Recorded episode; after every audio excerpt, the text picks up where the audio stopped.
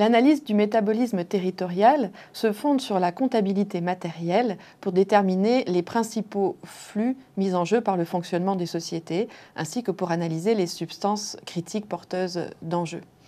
Cependant, il serait vain de s'en tenir à cette comptabilité matérielle.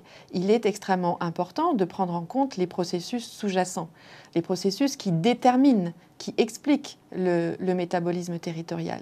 Ces processus sont d'origine naturelle, ce sont des processus physiques au sens large, mais ils sont aussi d'origine sociale, au sens large aussi, des processus d'origine technique, sociale, économique, culturelle.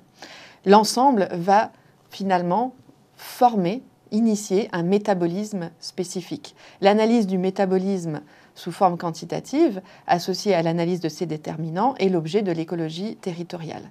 Analyser et prendre en compte les déterminants du métabolisme territorial permet d'identifier un très grand nombre de leviers pour la dématérialisation et montre que on peut rêver la dématérialisation dès lors que les territoires sont considérés non plus comme des lieux de gaspillage, mais comme des gisements au sens large du terme.